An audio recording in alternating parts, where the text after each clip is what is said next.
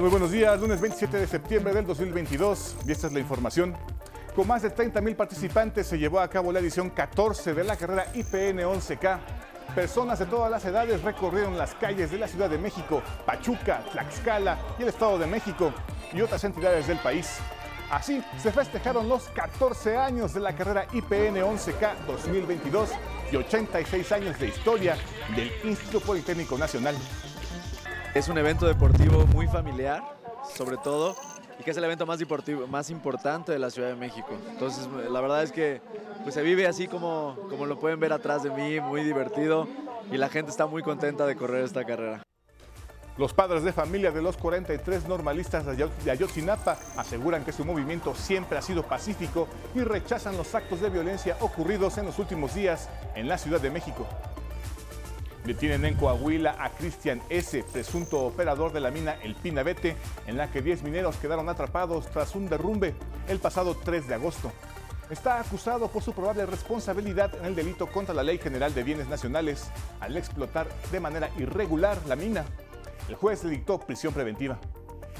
En el mundo, este domingo, en las elecciones legislativas de Italia para conformar su nuevo Congreso, triunfó la coalición de derechas con el 99.04% del voto escrutado. La gran ganadora es Giorgia Miloni, que la perfila como la nueva primera ministra. Y en la cultura, la obra Felipa y Memo nos muestra el amor en la era del Internet. Los protagonistas presentan una comedia romántica que revela las intimidades en una época en la que las redes sociales se vuelven vitales. Nos esperamos con más noticias en cada hora en la hora.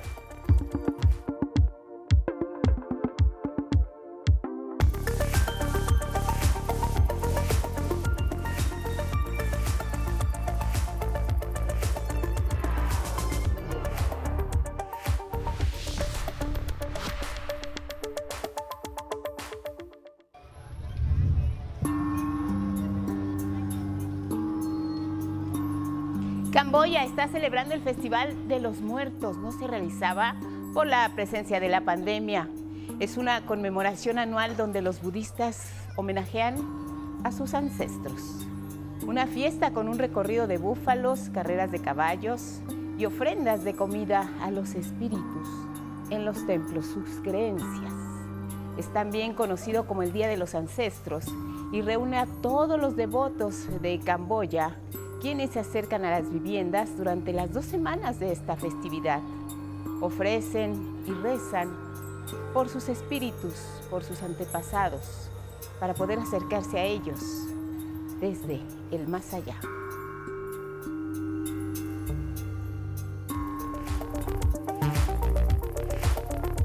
Y con estas imágenes que son noticia les damos la bienvenida. Feliz semana para todos. Gracias a quienes nos ven y nos escuchan a través de la señal del 11 y sus distintas plataformas, ya lo saben, como siempre, lo más relevante aquí a través de nuestra pantalla. ¿Cómo estás? Alberto Mujica junto con Jimena Raya alternan en la interpretación en lengua de señas mexicana y ya lo saben, siempre los acompañamos a donde ustedes vayan. Síganos en nuestras redes sociales, Spotify, Twitter, Instagram y en la página de 11noticias.digital. ¿Cómo estás? Feliz lunes, Elvira Angélica Rivera.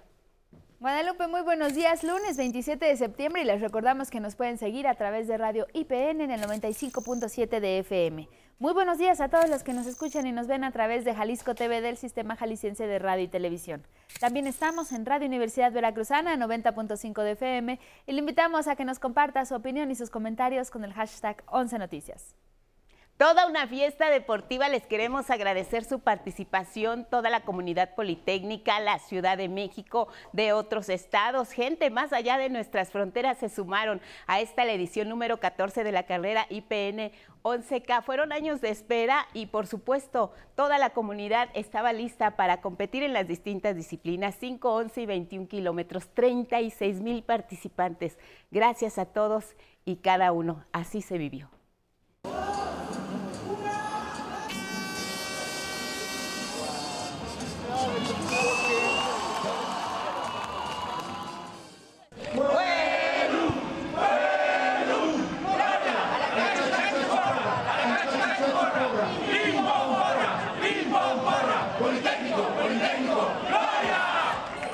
Después de dos años de no escucharse por la pandemia de COVID, Así fue como retumbó nuevamente el Wellum en las salidas de los 5, 11 y 21 kilómetros de la carrera IPN 11K en su edición 14.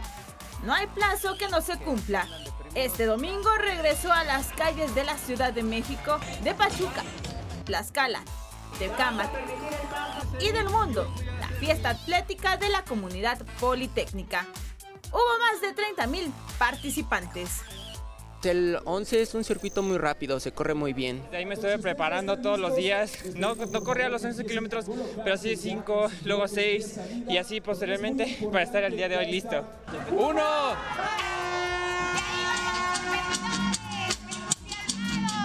En la Ciudad de México para algunos era su primera vez, otros ya conocían la ruta, pero para todos el objetivo era llegar a la meta en el estadio Wilfrido Maciú con los brazos en alto, en señal de victoria, fruto del esfuerzo.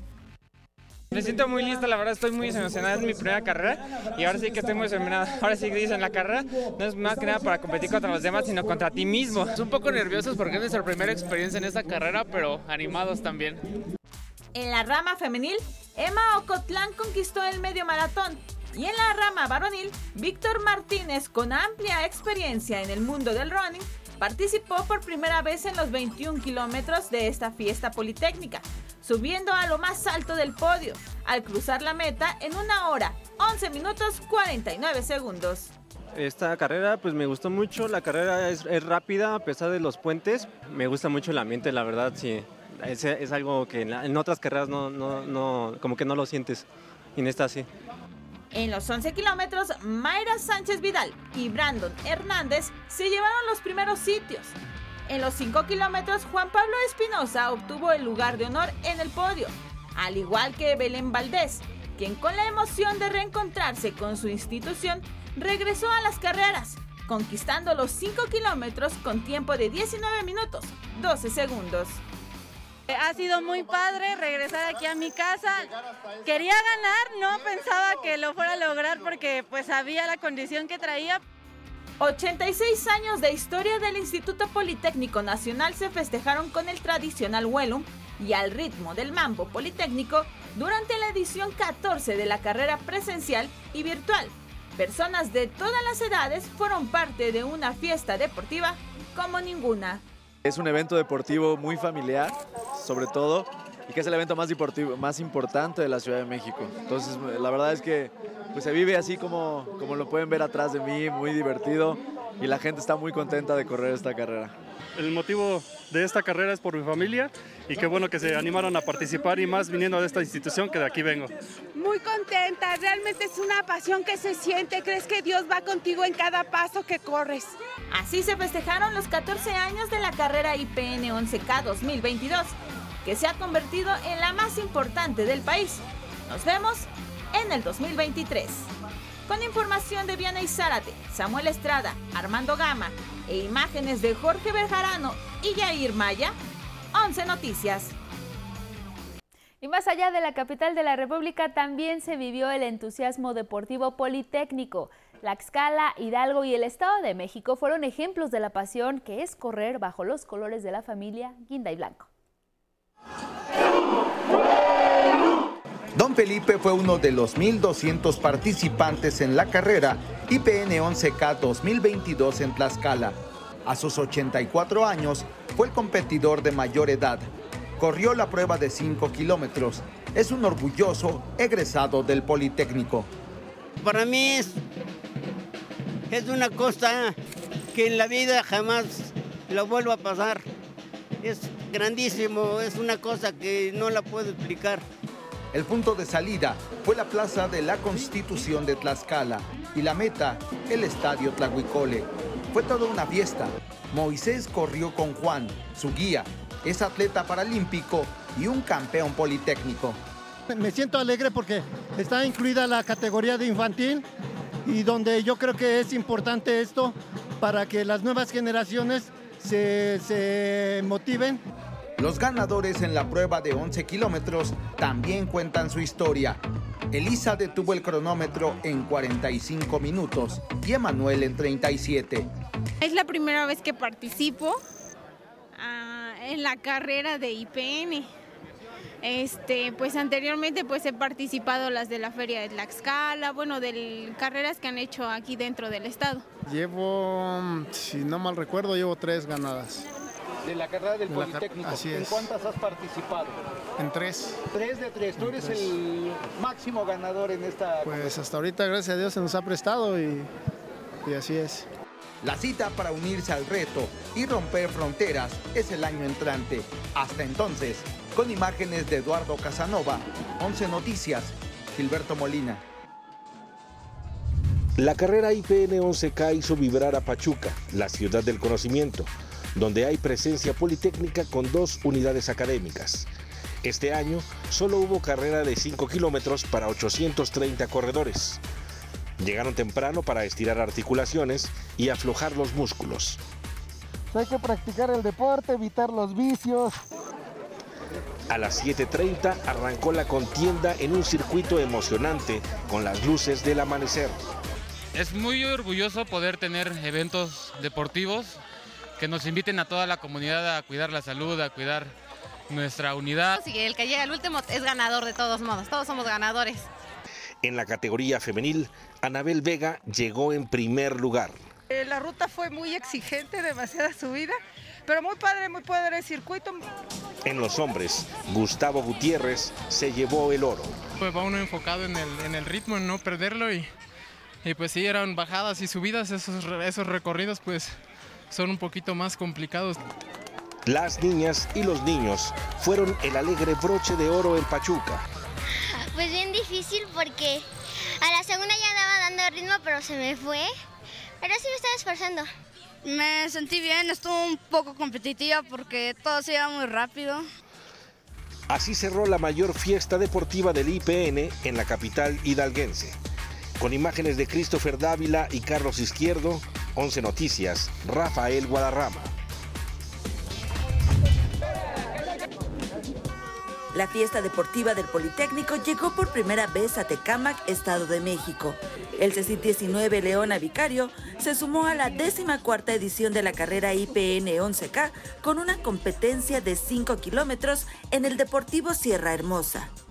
No fue nada sencillo porque, como saben, es una escuela de reciente creación, no se cuenta con mucho personal, pero con los poquitos, créanme que con suma de voluntades fue posible realizar este evento. Pasadas las 7 de la mañana, los más de 800 participantes inscritos iniciaron el recorrido.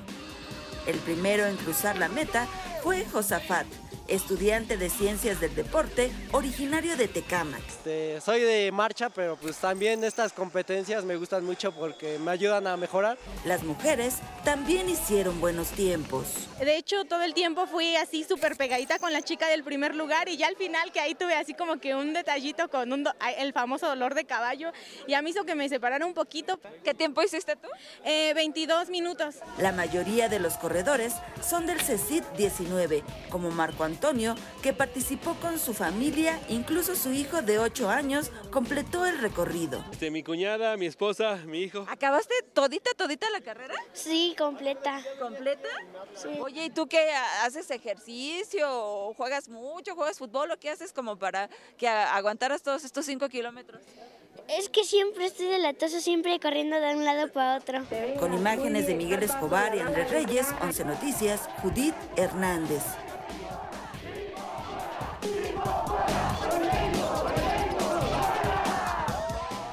Pues muchas felicidades a todos los participantes y a los pequeñitos que también disfrutaron de su carrera. Vamos a cambiar tono y tema porque los padres de los 43 normalistas de Ayotzinapa desaparecidos hace casi ocho años rechazaron los actos de violencia ocurridos los últimos días en la Ciudad de México al asegurar que solamente buscan encontrar la verdad y la justicia.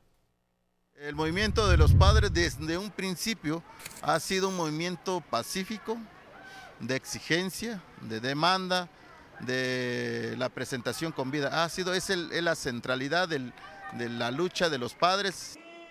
El vocero del movimiento, Melitón Ortega, dijo que reconocen la apertura del gobierno federal para escucharlos, pero les surgen respuestas sobre la desaparición de sus hijos. Además, señaló que desconocen el informe sin testar que publicó un diario de circulación nacional en el que, entre otras cosas, se presentan capturas de pantalla de mensajes intercambiados por personajes que participaron en estos hechos. El subsecretario de Gobernación Alejandro Encinas condenó esta filtración del documento entregado a la Fiscalía General de la República por la Comisión de la Verdad y pidió que se investigue y castigue al o los responsables.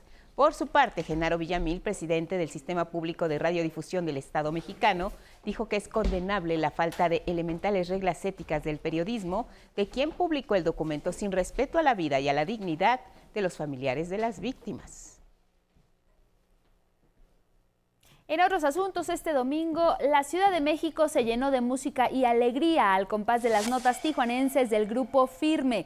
Esta agrupación hizo valer su condición dominante en el gusto popular al colmar el zócalo capitalino, que no se cansó de cantar sus éxitos por varias horas. Paola Peralta estuvo ahí y nos cuenta.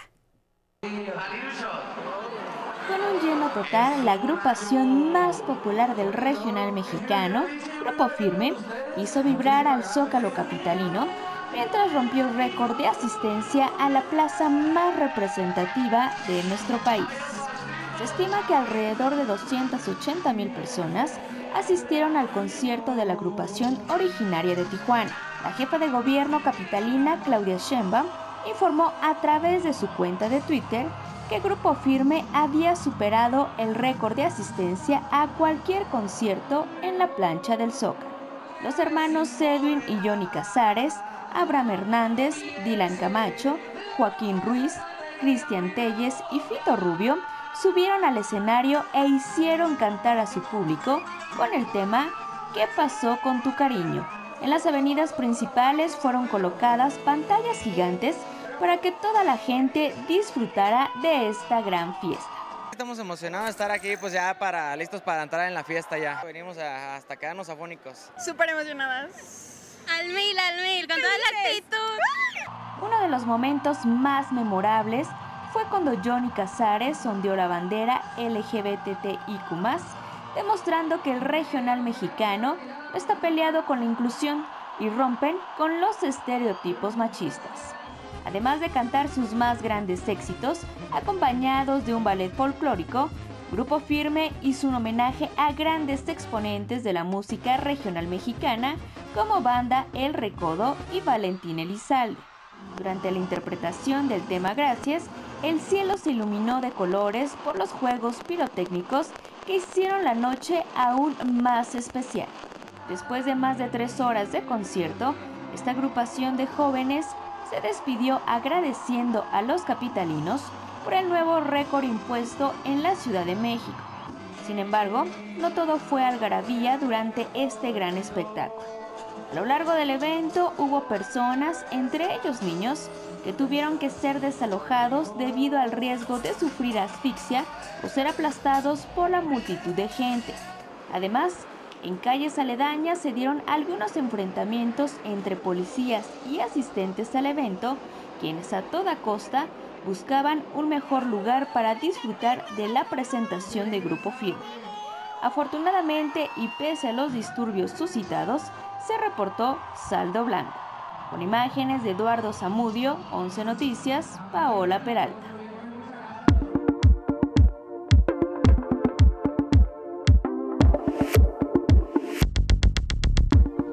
Muy buenos días, ahora vamos con la información deportiva. Mientras aquí se corría la carrera IPN 11K, al otro lado del mundo, en Alemania, se realizó el Maratón de Berlín, uno de los más importantes del mundo.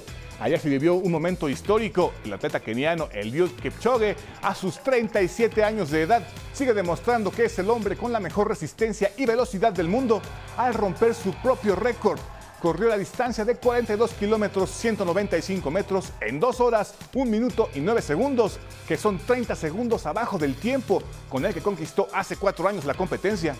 En la carrera de este domingo participaron 47 mil atletas y ante todos, Eliud demostró por qué es el rey de los maratones.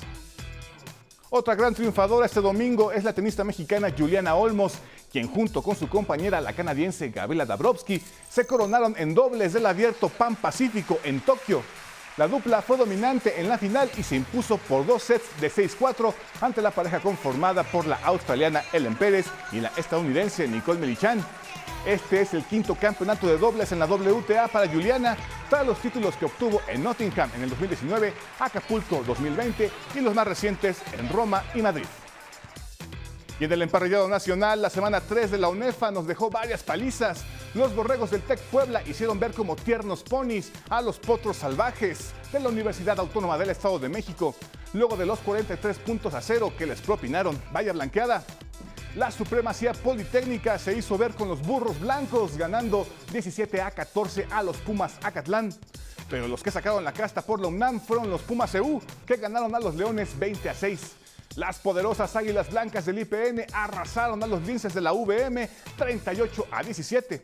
Los borregos del Estado de México perdieron apenas por tres tantos frente a los auténticos Tigres y los aztecas sacrificaron a los borregos del Tec Ciudad de México con 43 puntos por tan solo 7. Y hasta aquí la información deportiva, Guadalupe.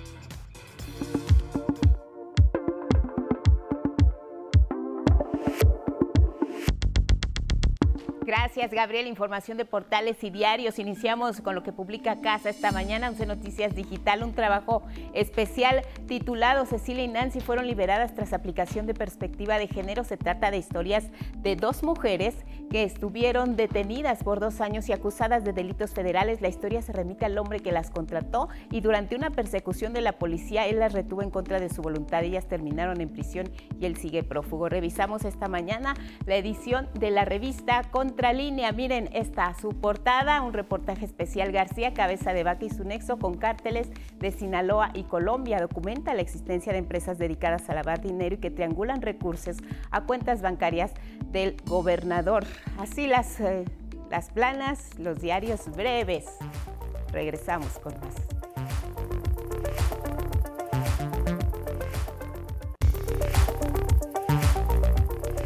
Son las 6.30 en el centro del país. Gracias por continuar en la señal del 11. La fiesta deportiva se hizo extensiva a los más pequeños que disfrutaron, casi mil niñas y niños de esta carrera. Por supuesto, no podían faltar los puppets de 11 niñas y niños que estuvieron ahí animándolos. Fue una fiesta de verdad muy divertida. Ellos y sus papás así la pasaron. Cindy Anabel Cerda Salinas.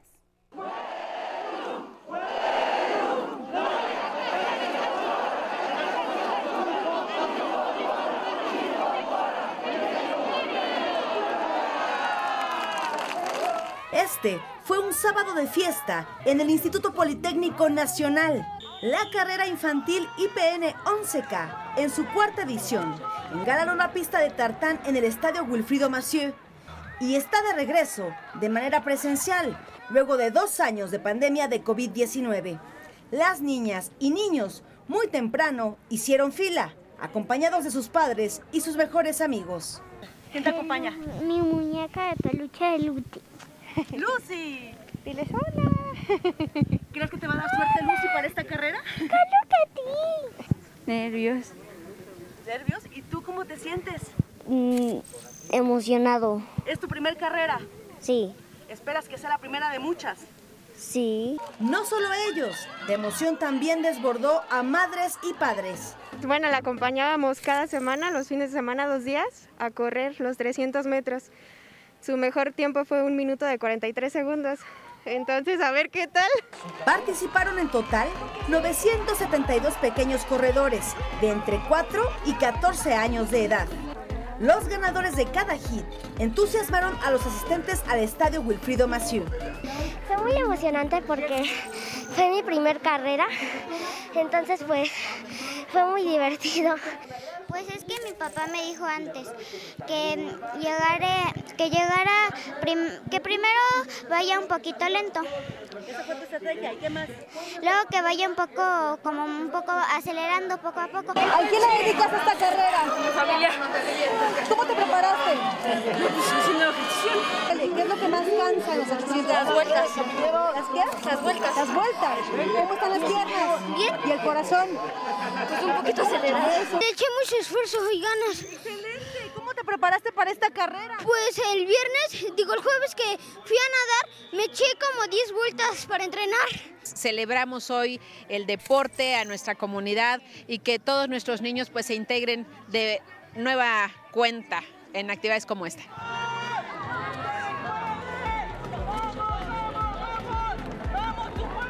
Hubo tres categorías. 300 metros para los más chiquitos, los 500 metros para los de mayor resistencia y 800 metros para los que quieren ser todos unos profesionales, todos en la rama femenil, varonil y mixta. Aquí todo el esfuerzo rinde frutos.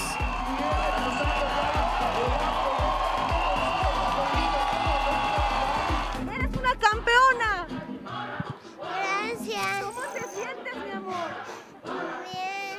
Feliz, ¿verdad? A mi papá. ¿Cómo entrenaste? Eh, todos los días me sacaba, me decía, venga, vamos a correr. Los Puppets de 11 niños se encargaron de animar a corredores y a sus familias. En primer o último lugar, en la carrera infantil IPN 11K, todos son ganadores, solo por llegar a la meta. A ver tu medalla. Eres una campeona, Valentina. ¿Qué te dieron en tu kit? A ver, Este, cuéntanos. Me dieron un agua, una barrita, un plátano y creo que ya. ¿Ya te los vas a comer todos? ¿Para qué?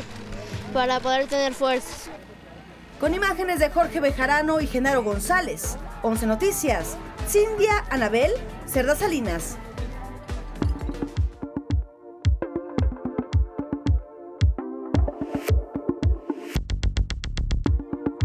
Pues estos pequeñitos calentaron la pista el sábado para que el domingo pues la euforia culminara con el cruce de la meta de varios competidores en 5, 11 y 21 kilómetros. Tenemos a los primeros lugares en cada una de estas competencias. Les voy a pedir, los cuatro están por Zoom esta mañana, que se presenten, nos digan en qué carrera compitieron. Empezamos con Omar, seguimos con María, Brandon y Emma. Adelante, por favor. Buenos días, Omar. Empiezas tú. Hola, buenos días. Eh, soy Omar Martínez. Fui ganador de la carrera de 21 kilómetros. 21 kilómetros. Seguimos ahora contigo, Brandon. ¿Qué tal? Buenos días. Este, mi nombre es Brandon. Participé en la carrera de 11K y obtuve el primer lugar. Hola, ¿cómo estás, Juan Pablo? Tienes el nombre de María Espinosa. Cuéntanos ya de paso quién es María.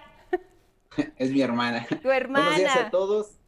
Buenos Adelante. días a todos. Soy Juan, soy Juan Pablo, eh, ganador de la carrera 5K. Bien, Emma. Hola, muy buenos días, muy buenos días. Eh, mi nombre es Emma Ocotlán Islas Lascano, eh, participé en el 21K, fui primer lugar. Pues muchas felicidades. Supongo que a esta hora pues están todavía recuperándose del esfuerzo de la preparación.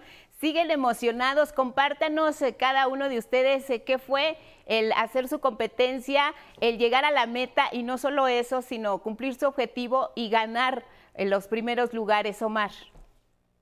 Pues yo estoy muy feliz, muy contento de haber participado en esta carrera, ya que yo la considero como muy emblemática en la Ciudad de México. Claro. Y antes que, y sobre todo agradecer al Politécnico por haber fomentado el deporte y haber creado una carrera de, de alta calidad. La verdad no hay muchos espacios como este y, y sí hay que agradecer. Muy bien, Brandon, cuéntanos. Pues, este, primero que nada fue un, un evento este, que no se había compartido después de dos años de pandemia, me parece. Entonces, re- reanudar las actividades con ese evento del Politécnico en una carrera de calle, Claro. pues es gratificante tanto para los atletas como para el público en espectador. Entonces, el hecho de cruzar la meta eh, significa para cada persona un objetivo más, un logro más, independientemente de- del lugar en que, en que se llegue.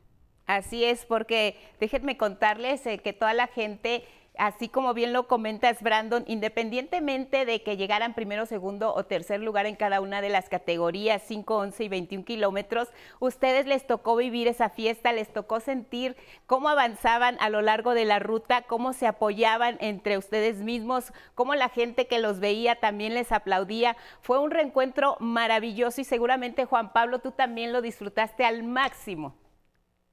Sí, muchísimo, la verdad, este, eh, fue una, buena carrera. Bueno, en mi caso fue la de 5K, es una carrera, Claro. vamos a decirlo así, más corta, más rápida, pero la intensidad y las ganas son las mismas o quizás hasta más que en las otras distancias. Entonces, sí fue una carrera que yo disfruté mucho, es mi primera participación y pues bueno, espero seguir este, en los años siguientes, eh, eh, seguir participando. Me gustó mucho la carrera.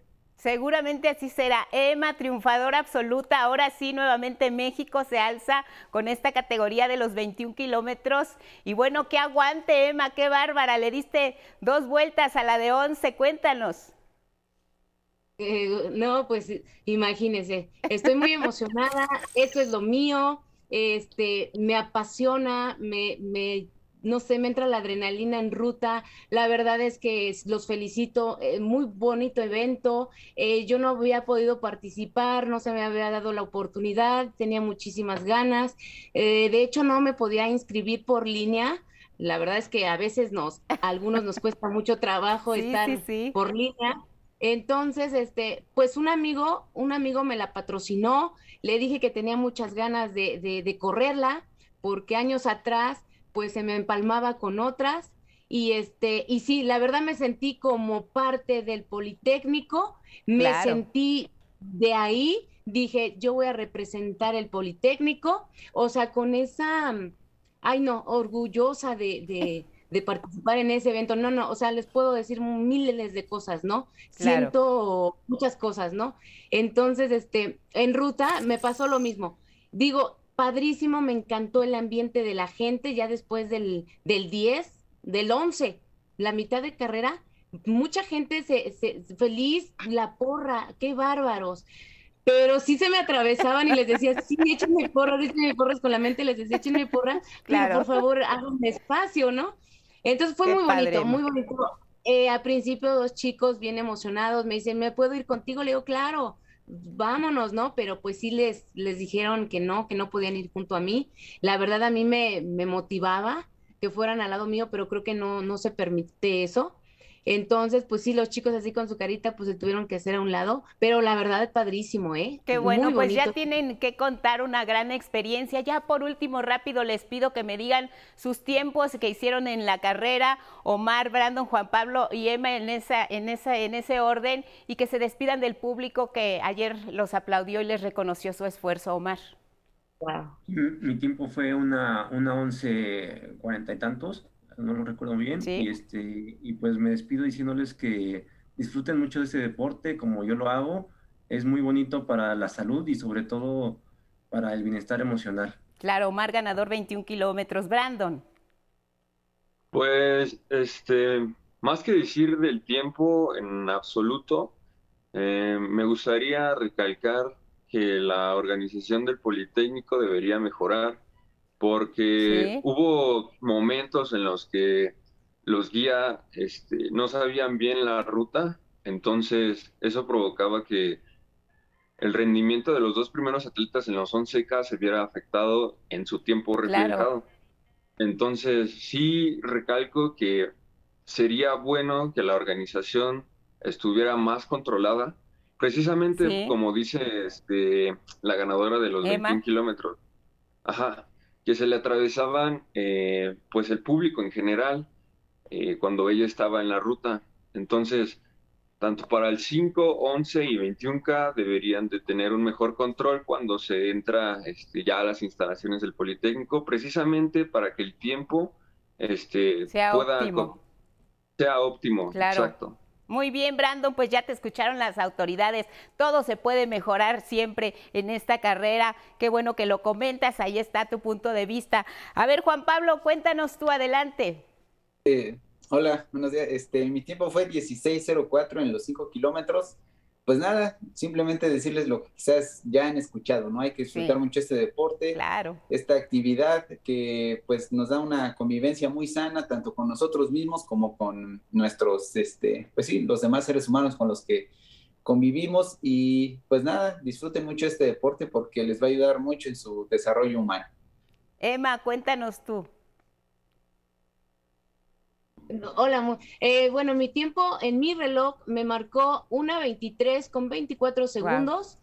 Este, y la verdad me vi, pues yo quería ir por otro tiempo, pero pues no se dio precisamente por lo que dicen. Se me, se me atravesó mucha, mucha gente, digo, las entiendo muy emocionadas, querían salir en la el video y todo, yo los entiendo, pero este, pero pues para mí fue, estoy, estoy muy a gusto con mi tiempo y sobre todo para jugar en esta gran gran carrera, ¿no? La verdad eh, iba yo con eso, con esa emoción, con esa adrenalina, con esas ganas de representar al Politécnico. Muy bien, pues se notó en los cuatro. Felicidades a cada uno de ustedes. Nos vemos en los 15 años de la carrera. Ojalá se preparen y animen a más gente a que participen. Gracias, Omar. Gracias, Brandon, Juan Pablo, Emma y a todos los que participaron. Gracias y muchas, muchas felicidades. Hasta la próxima. Buenos días. Muchas gracias. Gracias. Gracias, gracias. Bueno, tenemos más información. Elvira Angélica Rivera. Así es, Guadalupe. Seguimos con el tema de la carrera IPN 11K porque como ya le adelantábamos, se llevó a cabo aquí en la Ciudad de México y en otras 27 sedes en todo el país, entre ellas Hidalgo, Tlaxcala y el Estado de México. Vamos a ver cómo los participantes disfrutaron un momento de sano esparcimiento en esta decimacuarta edición. La fiesta deportiva del Instituto Politécnico Nacional crece cada año. Este 2022, Tecamac, Estado de México, se sumó a la décima cuarta edición de la ya tradicional carrera IPN 11K. En este municipio mexiquense, la IPN 11K es organizada por el recién creado Centro de Estudios Científicos y Tecnológicos Leona Vicario, el CECIT 19, y es patrocinada por el gobierno municipal. La carrera se realizó en el Deportivo Sierra Hermosa, ubicado en el mismo municipio, con más de 800 participantes, que corrieron un circuito de 5 kilómetros. Cada competidor recibió su kit, que consta de playera y gorra oficial, así como número, brazalete, distintivo y guía del corredor. Como en todas las sedes, fuera de la Ciudad de México, a lo largo del recorrido se contó con hidratación y asistencia médica, así como seguro de corredor. Y al finalizar la carrera, se entregó una medalla a todos y cada uno de los participantes. Los tres primeros lugares de las ramas varonil y femenil subieron al podio. Además, el primer lugar obtuvo un premio de 3 mil pesos, 2 mil el segundo y mil el tercero. Con información de Judith Hernández, 11 Noticias. La hermosa Pachuca, la de Indomables Vientos, albergó en un espectacular escenario la carrera IPN 11K 2022, el campus del CECIT 16 y la unidad profesional interdisciplinaria de ingeniería, en la ciudad del conocimiento. Los corredores acudieron a recoger sus kits, número y colores que portaron con orgullo. Portar el color guinda es otro nivel, otro nivel. También es parte de, del por qué te inscribes a la carrera, ¿no? Porque te entregan una camiseta que no puedes utilizar sino solo hoy, sino puedes seguir utilizando. Compartir con todos nuestros compañeros el orgullo de ser politécnicos y siempre apoyar pues, a nuestra casa de estudios. En Pachuca solo hubo una carrera de 5 kilómetros. La salida fue a las 7.30 de la mañana y participaron 830 corredores. La carrera infantil fue de 50 y 100 metros para 50 participantes y comenzó a las 9. Para que los alumnos vuelvan a socializar, este, tenemos planeado un evento después de la carrera con un concierto de rock para que también sea un evento familiar y pues puedan estar acompañados por sus familias. Con información de Rafael Guadarrama, 11 Noticias. De hecho, te soy sincera, siento hormigueo en las piernas. Yo ya desde que venía a recogerlo ya sabía que, que esto se iba a sentir. Y mañana pues va a estar al 100. Sí, claro que sí súper orgulloso de participar en este gran evento. Así, con la entrega de paquetes a los competidores que incluyen playera, número y gorra, inició la cuenta regresiva de la carrera IPN 11K 2022 en Tlaxcala, donde el Politécnico tiene tres unidades. La carrera en esa entidad tuvo tres modalidades, la máster de 11 kilómetros. Que te llena de mucha satisfacción y sobre todo saber que estás sano, ¿no? Porque vuelvo a repetir, acabo de cumplir 70 años y, este, y, todavía estoy activo, ¿no? La de 5 kilómetros. Muy emocionada, muy feliz, eh, con los ánimos eh, muy altos para poder terminar los 5 kilómetros, correrlos. Y la infantil en tres categorías, 300, 500 y 800 metros. Oye, ¿y sientes emoción, Ricardo? Pues sí. ¿Qué te emociona? eh, voy a correr. Y que también que, que vengan a correr. Participaron 1.200 corredores bajo el lema Únete al reto, rompe fronteras. Con información de Gilberto Molina, 11 Noticias.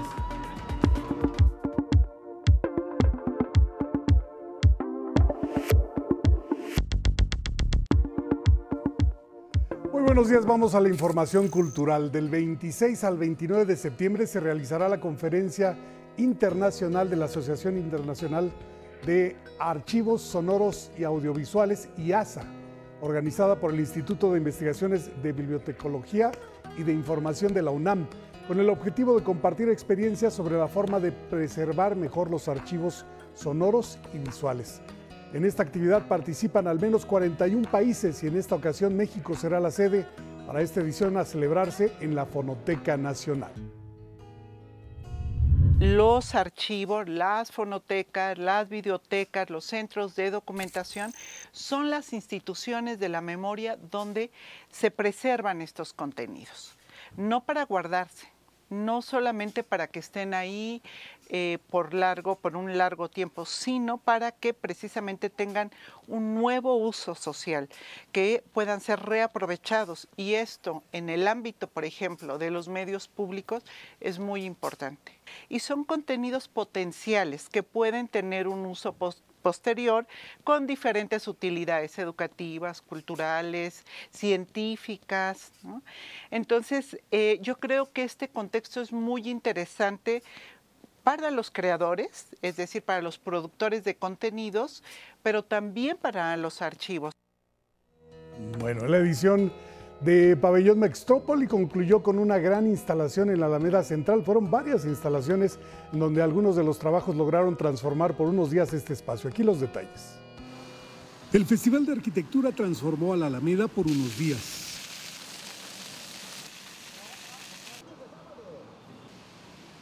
14 instalaciones seleccionadas entre más de 400 que participaron en el certamen Pabellón Mextrópoli se internaron en los espacios de este parque como testimonios de la transformación arquitectónica posible y sorpresiva. Pero además saca a la calle lo que se trabaja dentro de la disciplina de la arquitectura, que, que justamente la arquitectura no es más que dar cobijo y dar hábitat a la gente. Un extracto de bosque con suelo blando hizo realidad el entorno bucólico entre las avenidas Hidalgo y Juárez el contraste entre la naturaleza y la ciudad caótica y lo que es el concreto, el yeso, tiene mucho peso en las construcciones de hoy en día. No es usual ver algo como una célula verde así tan grande en, no sé, en la ciudad. Algunos balderos de la extinta montaña rusa de Chapultepec ocuparon otra fracción de la Alameda. En el otro extremo, un armazón de madera como propuesta provisional con distintos usos posibles, todos enfocados a una función social. Inclusive ser un auxiliar en, desastres naturales, como foros para la Cruz Roja, cosas de esas. El kiosco estuvo rodeado de figuras inflables dispuestas para unirse entre sí de distintas formas.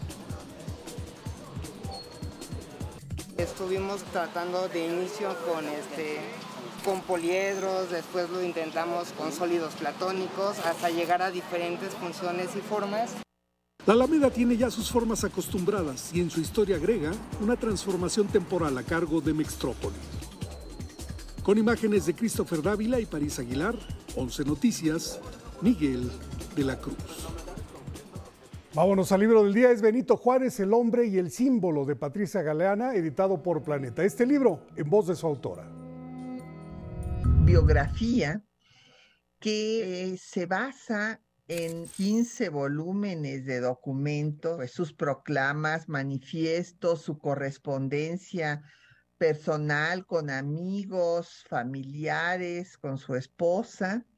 Entonces es un acercamiento al hombre. Hablo de cómo se convirtió en un símbolo, pues como estamos eh, recordando los 150 años de su partida, entonces, pues primero se hace eh, pues eh, la descripción de cuál fue el momento histórico en el que él muere porque pues fue una conmoción para el país. Yo voy dando el marco histórico de cada momento eh, de la vida de Juárez que pasaba en el mundo, mm, el marco internacional para que entendamos todo el contexto.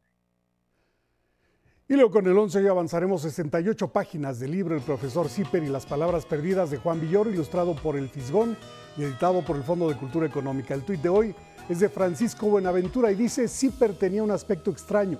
Seguía siendo el mismo, pero en cámara lenta.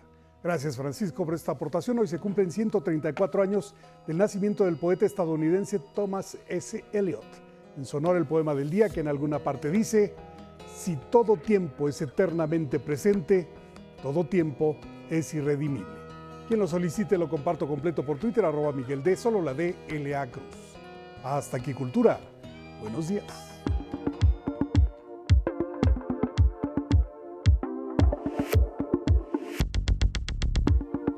Gracias Miguel, lunes de análisis con Lorenzo Lazo. ¿Cómo estás? Bienvenido a las elecciones en Italia. ¿Qué tal Guadalupe? Buena semana para ti, buena semana para México. Largo día ayer para Italia. Por primera vez una mujer, Giorgia Meloni, va a ser primer ministro.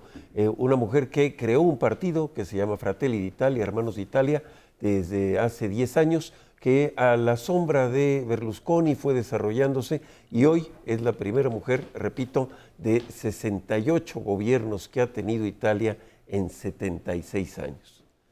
México ha tenido 13 presidentes en ese periodo de 1946 para acá.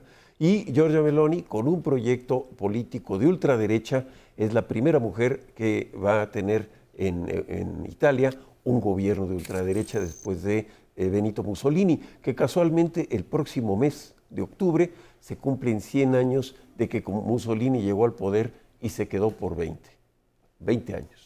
Entonces, el primer país de Europa que tuvo fascismo, después de 100 años, tiene un proyecto que le llaman posfascista. Es decir, Giorgia Meloni en algún momento dado calificó que Benito Mussolini fue un gran político. Hoy, después de su proyecto electoral, ha tomado una posición un tanto más moderada, pero de ultraderecha, una derecha conservadora, una derecha proteccionista, una derecha nacionalista y soberanista, pero sobre todo una derecha extrema que está en contra de la migración, sobre todo en contra de la migración islámica que ha venido eh, teniendo presencia importante en Europa. Es una de las mujeres de la 12 o 14 mujeres que está en el poder. Es la primera vez en esta época que se tiene tanta mujer en el poder en Estonia, Dinamarca, Gran Bretaña, por supuesto Italia y en los organismos internacionales, Fondo Monetario Internacional, Banco Central Europeo y la presidencia de la Unión Europea también. Es interesante este papel porque son mujeres que están en la, derecha muy radical. El caso, recordemos, de la candidata perdedora de Francia,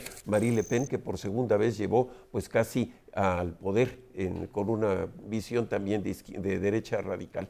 El partido de Fratelli Italia tiene 26% de los votos, es la más baja eh, afluencia de votos de los 51 millones de votantes italianos, tuvieron 64%, casi 9% menos que en el 2018, y tuvieron una reorganización de la estructura eh, parlamentaria de 935 cargos que tenían de 600 en, en la Cámara de Diputados y 315 en la Cámara de Senadores, lo redujeron a, 400 diputados y 200 senadores, es decir, más de 315 eh, cargos que se redujeron, y esto no fue por la reducción de las eh, minorías, sino por una redistritación. Hoy Italia sorprende a Europa, hay un terremoto político para las izquierdas en Italia y esperamos ver que en Italia repito, más o menos duran 400 días en el poder los primeros ministros. Esto quiere decir que es más fácil llegar al poder que conservar la alianza. Vamos a ver cómo viene esta, esta situación y por supuesto qué tan moderada tendrá que ser ahora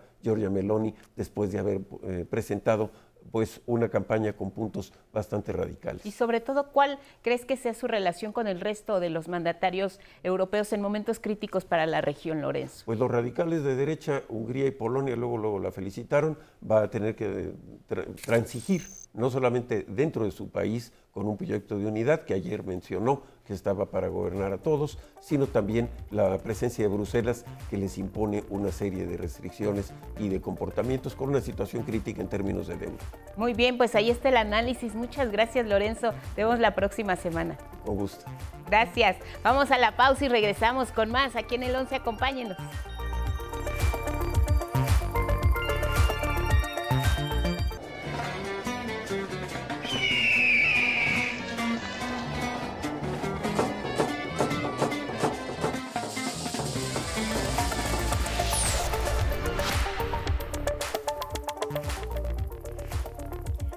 Información en cada hora en la hora. Con 33 mil corredores este domingo y alrededor de mil niñas y niños este sábado se realizó la edición número 14 de la carrera IPN 11K aquí en la Ciudad de México, 27 sedes en todo el país y algunos países a nivel internacional.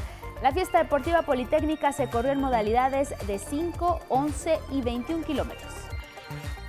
Padres y madres de los 43 normalistas de Ayotzinapa rechazaron los actos de violencia de los últimos días ocurridos en la Ciudad de México.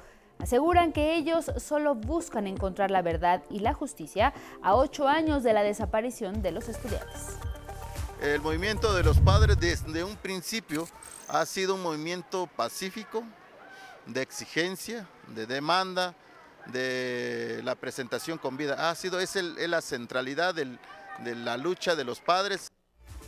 La morenista Mara Lezama se convirtió en la primera gobernadora de Quintana Roo. En su toma de protesta destacó que buscará reorientar el gasto para darle sentido social a su mandato, aumentar el presupuesto para las mujeres, atender a comunidades indígenas, combatir la corrupción y apostar por la policía de proximidad. La cuarta transformación ya inició en nuestro estado. A partir de hoy las acciones del gobierno están enfocadas en atender a quienes más lo necesitan. ¿Por qué? Porque por el bien de todos, primero los pobres. En información internacional, ciudadanas y ciudadanos de Cuba participaron este domingo en un histórico referéndum para decidir sobre temas polémicos como el matrimonio entre personas del mismo sexo con posibilidad de adopción y el vientre subrogado sin fines de lucro. El llamado Código de las Familias requiere del 50% más uno para ser aprobado. Las 14 instalaciones seleccionadas entre más de 400 que participaron en el certamen Pabellón Metrópoli llegaron este fin de semana a la Alameda Central, todas ellas diseñadas con diferentes visiones arquitectónicas que tienen como objetivo observar a la ciudad desde otras perspectivas. El contraste entre la naturaleza y la ciudad caótica y lo que es el concreto, el yeso, tiene mucho peso en las construcciones de hoy en día. Y es todo en cada hora en la hora, pero quédese con nosotros, tenemos más información.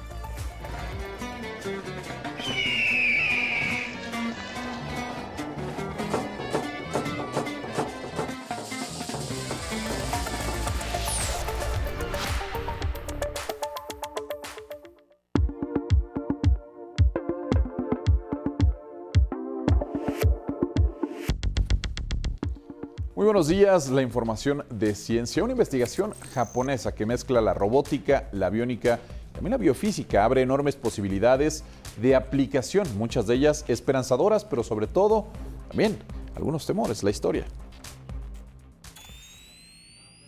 Esta cucaracha cyborg camina a voluntad de un grupo de científicos en los laboratorios del Instituto de Investigación Riken en Japón.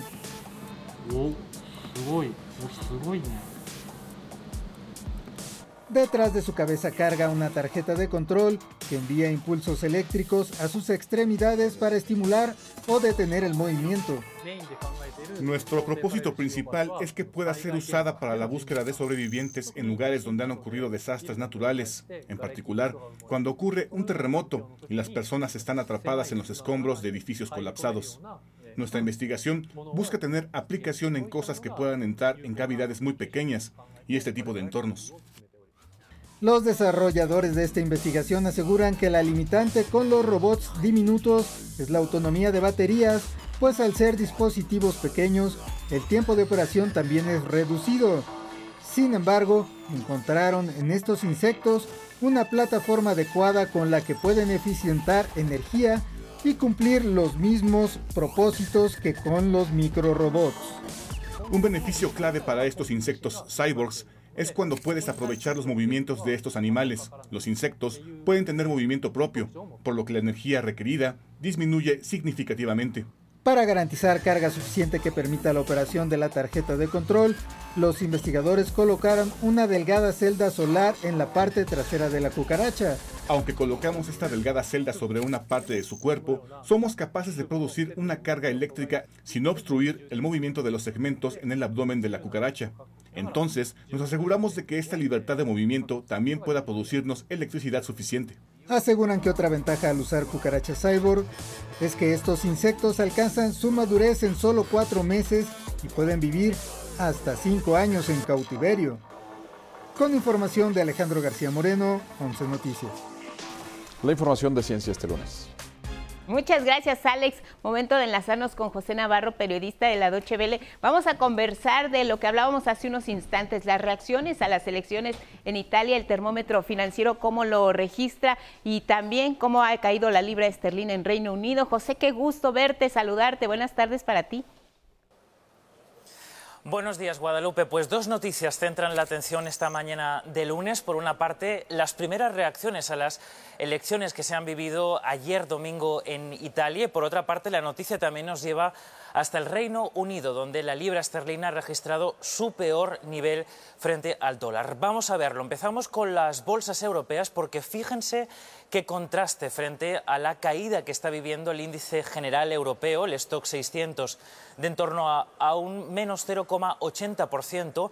La bolsa de Milán, la bolsa italiana, está subiendo en torno al 0,30%. Muchos se preguntan esta mañana por qué la bolsa italiana está subiendo después de que las elecciones las ganase el partido de ultraderecha liderado por Giorgia Meloni.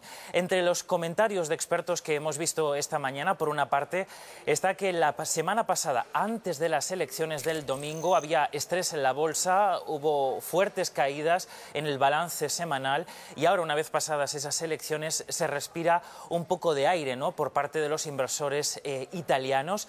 Y en segundo lugar está la idea de que debido al claro mandato que han dado los italianos, aunque eso sí, con una alta abstención a los partidos de derecha en eh, Italia, se espera cierta estabilidad política, aunque nada se puede dar por sentado porque recuerden que Italia es uno de los eh, países europeos con menor estabilidad eh, política. Eso en el plano nacional, porque en el plano europeo, si ampliamos un poco el foco, vemos cómo después de esas elecciones en Italia el euro está de nuevo cayendo frente al dólar. Se teme que el partido de Giorgia Meloni, hermanos de Italia de ultraderecha, pueda tener mayores fricciones con los poderes de Bruselas. A esto decía esta mañana de lunes el principal partido de la oposición, liderado por Enrico Letta, que no va a permitir que Italia salga del corazón y de los valores europeos. Y como les adelantaba antes, la noticia también nos lleva esta mañana de lunes hasta el Reino Unido, porque allí vemos cómo la libra esterlina está registrando su peor nivel frente al dólar. Eso ocurre después de que el viernes pasado el nuevo gobierno de Listras anunciase planes para la mayor rebaja de impuestos desde el año 1972, un plan para evitar que los británicos sigan perdiendo poder adquisitivo y también para hacer frente a las facturas de la electricidad. Eso sí, los expertos dicen que esto podría hacer que la inflación suba aún más y podría hacer además que el Reino Unido esté aún más eh, endeudado. Ahora, Guadalupe, estamos pendientes de que la situación no vaya a más y que la libra esterlina pueda llegar a tocar la paridad con el dólar. Así es, lo seguiremos este dato. Gracias, José. Un abrazo. Buenas tardes para ti. Gracias, Guadalupe. Estamos pendientes de estas importantes noticias. Les contamos más la próxima semana. Un saludo desde Frankfurt. Otro de vuelta, muchas gracias. Temas nacionales, la morenista Mara Lezama se convirtió en la primera gobernadora de Quintana Roo. En su toma de posesión dijo que buscará reorientar el gasto para darle sentido social a su mandato, aumentar el presupuesto para mujeres, atender a comunidades indígenas, combatir la corrupción y apostar por la policía de proximidad, entre otros temas. La cuarta transformación ya inició en nuestro estado. A partir de hoy las acciones del gobierno están enfocadas en atender a quienes más lo necesitan. ¿Por qué? Porque por el bien de todos, primero los pobres. Estuvieron presentes el secretario de Gobernación Adán Augusto López en representación del presidente de la República, así como otros gobernantes morenistas. En otra información, fue detenido en Coahuila Cristian S., presunto operador de la mina El Pinabete, en la que ocurrió la tragedia de los 10 mineros que quedaron atrapados tras un derrumbe el pasado 3 de agosto. La Fiscalía General de la República cumplimentó la orden de aprehensión en su contra por su probable responsabilidad en el delito contra la Ley General de Bienes Nacionales al explotar de manera irregular la mina El Pinabete. El juez le dictó prisión preventiva que deberá cumplir en el Ceferezo de Ramos Arispe. Continúa la búsqueda de otros dos presuntos responsables de esta tragedia. Sigue el combate a la pandemia de la COVID-19. Llegaron a México procedentes de Cincinnati, Estados Unidos, 1.200.000 vacunas Pfizer pediátricas a través del mecanismo COVAX. Se utilizarán para inmunizar a niñas y niños de 5 a 11 años. Con este embarque son ya 6.900.000 dosis de Pfizer BioNTech pediátricas, las que ha recibido México de un total de 10 millones 3.200 dosis comprometidas y es el octavo cargamento con 250 cajas térmicas que será trasladado al Instituto Nacional de Cancerología para continuar su preservación a bajas temperaturas mientras se distribuyen. Gracias a estas acciones continúa la vacunación en todo el país, aquí en la Ciudad de México, a partir de este lunes 26 de septiembre y hasta el viernes 30, niñas y niños de 5 años recibirán su primera dosis anticovid de Pfizer. También se aplicará la segunda dosis a menores de 8, 9, 10 y 11 años, así como a menores y adultos rezagados. Los pequeños y pequeñas de 5 años deben presentarse acompañados de un adulto y que hayan transcurrido al menos 21 días de la primera dosis. Este es el caso de quienes van por el refuerzo. El lunes 26 corresponde a las letras de la A a la C. El 27, martes 27, de la letra D a la G. El 28 de la H a la M. El día 29 de la letra N a la R. Y el viernes de la S a la Z. Los horarios de atención en las 55 sedes son de 8.30 de la mañana a 3 de la tarde. Regresamos al estudio de 11 Noticias para compartirle el pronóstico del tiempo para este lunes, inicio de semana. Se prevén días lluviosos. Mire, arrancamos en el centro del país porque continuaremos con un ambiente fresco como el de esta mañana, pero con lluvias de fuerte intensidad por la tarde y la noche, en especial en las zonas de Puebla, donde pueden presentarse inundaciones y rápidos aumentos de cauces de ríos. Por el contrario, el noroeste es la única región donde las lluvias serán de poca intensidad con temperaturas muy elevadas por la tarde, pudiendo alcanzar los 40 grados Celsius. Es el caso específicamente de Sonora. El norte no solo se prevén lluvias de hasta 150 litros por metro cuadrado en estados como San Luis Potosí, sino que se pronostica la entrada por Tamaulipas del primer frente frío de la temporada. Mientras tanto, en el occidente amaneció con un ambiente fresco que irá aumentando de temperatura hasta pasar los 25 grados antes de que lleguen las lluvias de intensidad moderadas por la tarde. Nos vamos al sureste porque sigue con la entrada de humedad desde el Caribe. Esto va a provocar algunas lluvias vespertinas y por la noche el ambiente será caluroso. Va a superar los 30 grados Celsius. Gracias a quienes nos siguieron a través de Radio Instituto Politécnico Nacional y a través de todas nuestras redes sociales. Que tenga un excelente lunes. Guadalupe, muy buen día. Igual para ti, Elvira Angélica Rivera, y gracias en casa como siempre por su atención y compañía. Feliz semana para todos. Sigan en el 11. Viene Diálogos en Confianza. Buenos días.